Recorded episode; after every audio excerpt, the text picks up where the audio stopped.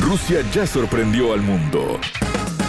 En Sputnik ahora queremos contarte más. Historias, curiosidades, sitios de interés, estilo de vida, destino Rusia. Bienvenidos a Destino Rusia. Hoy les contamos sobre la Feria Internacional Prodexpo El Moscú.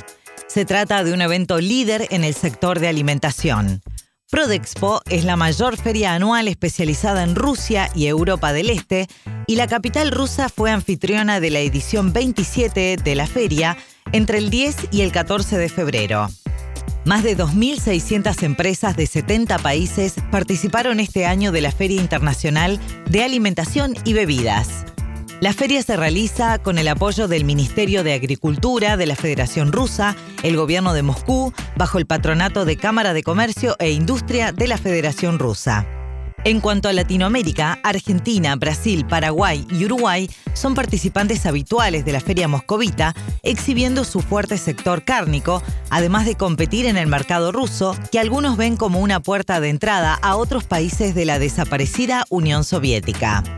El vino es otro de los protagonistas de América Latina en la Prodexpo de la mano de Chile y Argentina.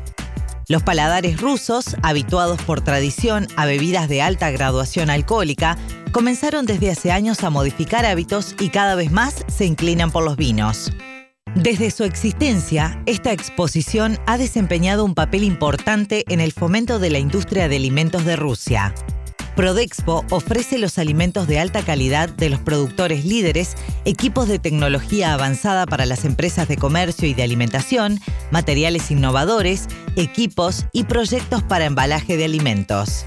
Conversamos con Daniel Alatorre, empresario mexicano, director en Rusia del grupo Yasik, que exporta frutas latinoamericanas al país eslavo, así como también a España, Alemania, Polonia y al resto de Europa fue uno de los participantes de la Prodexpo 2020.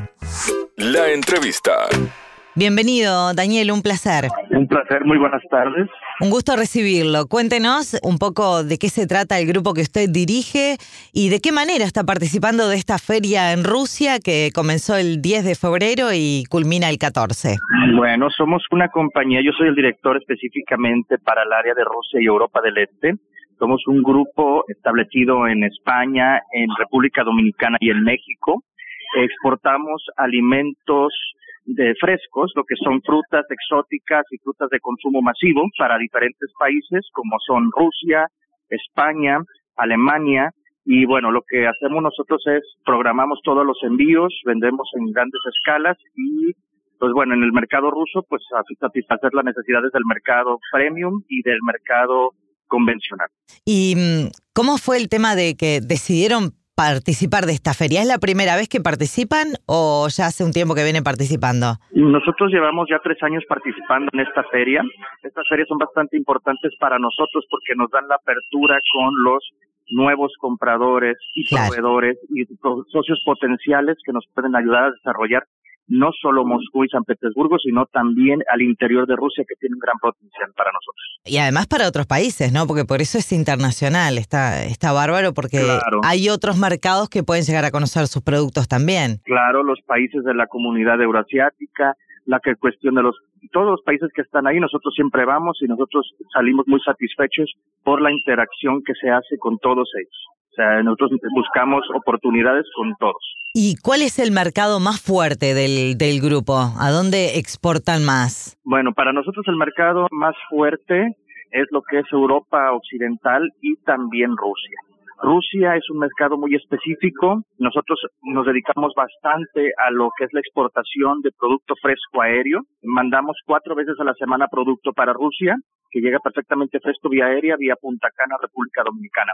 Vía marítima enviamos de diferentes países en de producto convencional, de Perú, de Ecuador, y de México también. Y Daniel, ¿qué es lo que más exportan? ¿Cuál es el producto más pedido? Nuestro producto más pedido para nosotros son el abocado, el abocado Hass, el abocado convencional, lo que es el banano, lo que es la piña, el mango y también una serie de frutas exóticas para un mercado premium. ¿Y en Rusia?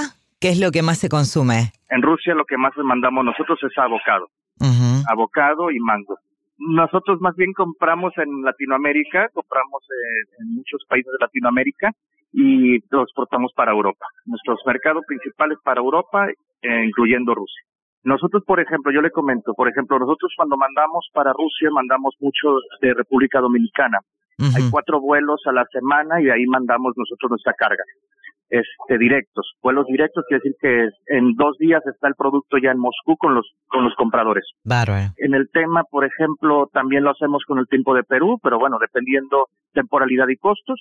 Y eh, cuando es marítimo en contenedores de gran escala, se envían a través de las rutas navieras convencionales y duran aproximadamente de entre 19 y 32 días, dependiendo del país de donde venga, en contenedores de 40 pies, gran escala. Lo premium va en aéreo y lo convencional en marítimo. Daniel, ¿hace cuánto que está residiendo en Rusia? Yo llevo ya cerca de cuatro años. ¿Y vive en Moscú mismo o en, o en otra ciudad? No, vivo en Moscú. Así que cuatro años ya está conociendo bastante lo que es el mercado ruso. Sí, nosotros como compañía estamos divididos. La dirección general se encuentra en República Dominicana y en España y este a nosotros bueno a mí me toca viajar para Latinoamérica cada tres meses y bueno hemos estructurado lo que son la empresa por bloques y países. ¿Y estas ferias ayudan a hacer contactos? ¿Realmente le, le ha encontrado un, buen objetivo, una, una, buena razón para poder participar? Sí, porque nosotros tenemos la oportunidad de ver el B2B, las negociaciones con las personas con las que de alguna manera también nos queda, o sea, ya, ya hemos tenido contacto. Tiene que decir que muchas veces a través de estas expos nos quedamos de ver con las compañías con las que hemos hablado antes o nos habíamos quedado en lugar de trasladarlos todos al país donde están, todos nos vemos ahí o la otra situación es que conocemos nuevos potenciales compradores y promocionamos nosotros, buscamos proveedores y también buscamos clientes. ¿Y en la feria muestran todas las frutas que tienen o, solo eligen las premium para exponer? Nos llevamos eh, las frutas que corresponden al mercado, a la mayor demanda del mercado. Lo demás se maneja por catálogo y bueno, pues en a través de nuestra página web la gente puede observar y ver qué tipo de fruta tenemos, qué estacionalidades tienen y, cómo funciona. Daniel, eh, bueno, le deseamos mucha suerte en lo que venga. Ahora está, me dijo que en Berlín, ¿qué, qué es lo que hay en Berlín? ¿También hay una feria? No, no, vengo aquí de trabajo, de, reuniones con socios y con clientes potenciales eh, para ver las ventas a las cadenas, unas cadenas nuevas aquí en Alemania. Por eso me tuve que venir. Buenísimo. Bueno, le deseamos lo, lo mejor y muchísimas gracias por, por sus minutos para Sputnik. Muchísimas gracias. Hasta luego. También recibimos hoy en Destino Rusia a Luis Frati, político uruguayo, doctor en medicina veterinaria y expresidente del Instituto Nacional de Carnes de Uruguay, INAC, en dos periodos, en los cuales viajó a Moscú a participar de esta Feria Internacional de Alimentos. La entrevista.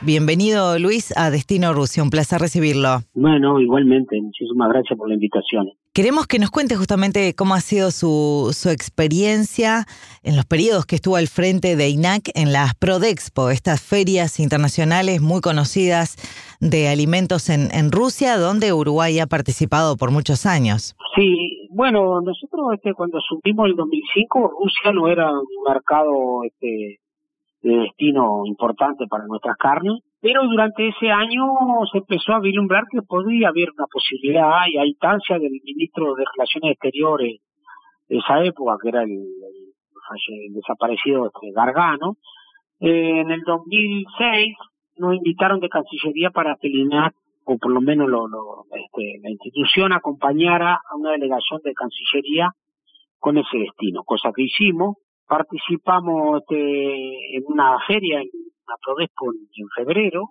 y resulta que ese año ahí promediando el 2006, julio, agosto, Rusia se transformó en el principal destino de exportación de nuestras carnes.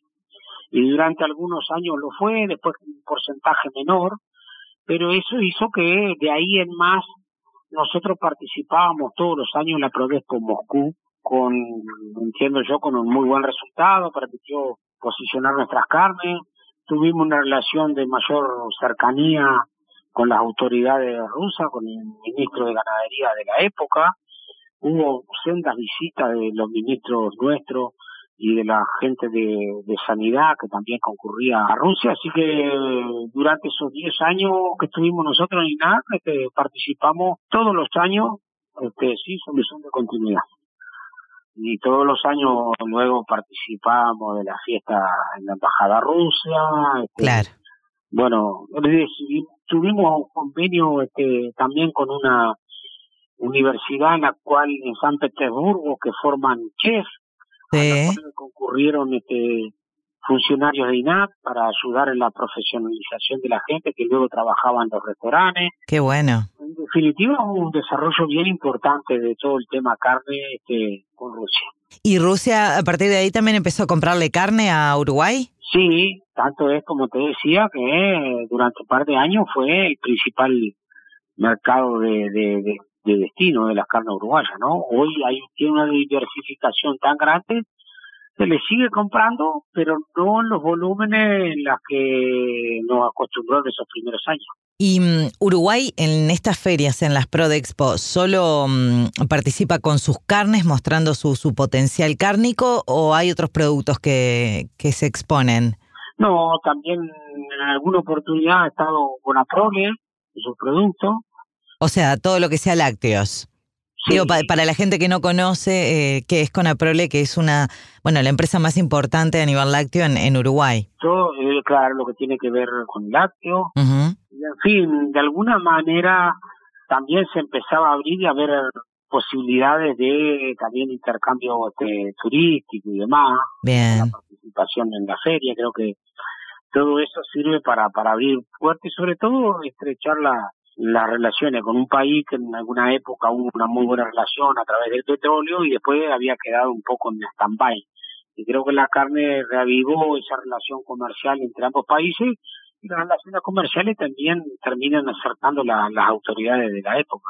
la participación de Uruguay en este tipo de ferias solo ayuda a profundizar relaciones comerciales con Rusia o por ahí se logró también em, mechar otro mercado, porque tengo entendido que es internacional, ¿no? Más allá de que se hace en Rusia, participan muchos países. Exacto. Y bueno, todos los ex países de la Unión Soviética, que algunos de ellos participan, también esa feria en Moscú este, permite tomar contacto con otros con otros países. Bien. Por otro lado, Rusia tiene una importancia por sí mismo en, el mundo, desde el punto de vista geopolítico y comercial, que hace que tú comerciando con Rusia terminas también siendo apetecible para comerciar con otros países, ¿no? Sobre todo todos aquellos países ex Unión Soviética también te facilita la, la, la relación. Yo creo que es bien importante participar más allá de lo que se pueda vender comercialmente en ferias como Prodesco Moscú. ¿Y qué pasó que, que ha ido bajando la compra, eh, la exportación de cárnica de Uruguay hacia Rusia?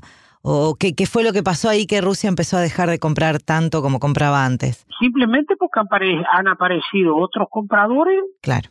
que han estado pagando mejor precio. Entonces, en el mercado internacional se llevan una porción importante. Claramente, China ha sido un jugador nuevo que apareció estos últimos años y que por algunos cortes paga. Entonces, el volumen general eh, se vuelve más importante desde el punto de vista del volumen. Pero Rusia, para algunos cortes, sigue siendo importante. No es un mercado, este, por más que no sea el principal mercado destino, para nada es un mercado despreciable porque además también está creciendo. En la medida que crece el poder adquisitivo y que mejora la economía, también aumenta el consumo de carne. El consumo de carne, sobre todo el bovino, está bastante ligado a cómo les va a los países. Entonces, en la medida que hay mayor poder adquisitivo, aumenta el consumo de carne y por lo tanto hay más demanda por el producto. Usted ha ido varias veces a, a- a Rusia, ¿no? Más allá de que ha participado en estas ferias, ha ido también por otros temas puntuales. Bueno, sobre todo con, con esta relación que, que de a poco se fue profundizando con Rusia. Cuéntenos y háblenos un poquito de, de ese país eslavo. eh, ¿qué, ¿Qué le ha parecido? ¿Qué es lo que le parece más destacable? ¿Qué es lo que más le ha llamado la atención de lo que ha conocido de Rusia? Bueno, para nosotros, antes de conocer, era un destino exótico, digamos, ¿no? Claro. Que no sabíamos con qué nos íbamos a encontrar. Eh, lo que más me llamó la atención cuando llegué a Rusia en el 2006 fue la cantidad de, de propaganda este, callejera, ¿no? Este, me acuerdo que estaba la estampa de Ronaldinho, aquel jugador brasileño muy famoso en la época, y después a los dos o tres años este, decidieron limpiar que era una contaminación visual y no había ninguna propaganda. Cuando llegamos al 2006, todo lo que eran este juego de azar y casino estaban todo en la, calle principal. Después resolvieron que eso no era bueno para la ciudad y, en los cuatro años cuando fuimos este, no quedaba ninguno de estos locales en el centro.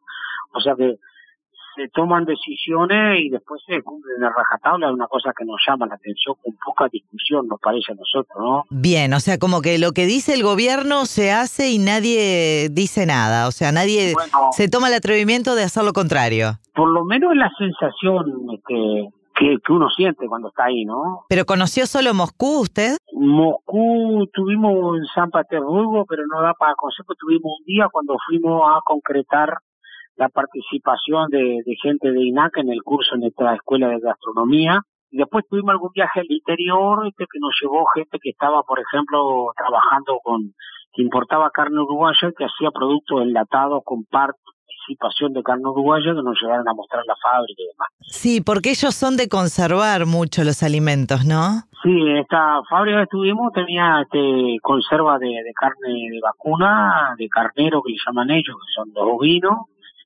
también de caballo, cosa que para nosotros es muy llamativa porque en Uruguay no, claro. no, no, está, está prohibido la faena de caballo para, para el consumo, se exporta todo lo que se faena en Uruguay. Pero allá sí lo hacen este, y tuvimos en esta fábrica bien interesante, esta fábrica de, de chacinado. Buenísimo, Luis. ¿Y piensa volver a, a Rusia, aunque no sea por temas de, de, de, política o de trabajo? ¿Para ir, no sé, a pasear? A mí es una ciudad que me encantó, tanto en invierno, con la primera vez que fuimos había menos 30. Ah, menos 30 grados. en febrero nuestro, allá llegamos había menos 30. Obviamente que tuvimos que comprarnos ropa, todo. Claro. Desconocíamos esa temperatura. Este, y también este nevar, ¿no? En realidad yo no, nunca había participado, nunca había estado en un lugar que, que, nevara. Claro, toda una experiencia. Después lo conocimos este, ahí por noviembre, que todavía no había llegado el invierno, ¿no?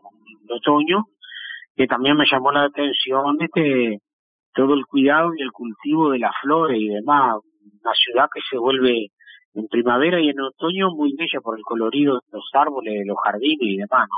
Entonces, este, la verdad, por lo menos Moscú, que es lo que tuve más tiempo, la verdad que sí, que me gustaría, volvería como turista. Luis Frati, muchísimas gracias por sus minutos para Sputnik y bueno, que tenga un, un buen año en todo sentido. Bueno, muchas gracias a ustedes por la entrevista y bueno, y estamos a las órdenes. ¿Sabías que conocemos datos de Rusia que te van a maravillar?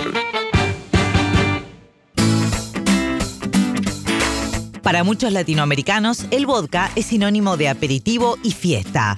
En Rusia, sin embargo, esta bebida alcohólica se suele tomar con la comida para acompañar los diferentes platos típicos. Por su parte, el té negro es la bebida más tradicional del país eslavo. Es lo que más se toma a nivel nacional. Tanto es así que Rusia es uno de los pueblos que más té consume en el mundo. La mayonesa les encanta y la usan en todo tipo de comida salada. Se podría decir que la mayonesa es a los rusos lo que los chiles a los mexicanos. Otro de los alimentos que se consume mucho es el pan negro de centeno. La comida no se concibe sin pan y el negro es el preferido. Dentro de las bebidas más consumidas y tradicionales de Rusia está la leche fermentada llamada kefir. Hasta aquí, Destino Rusia. Muchas gracias por acompañarnos. Destino Rusia.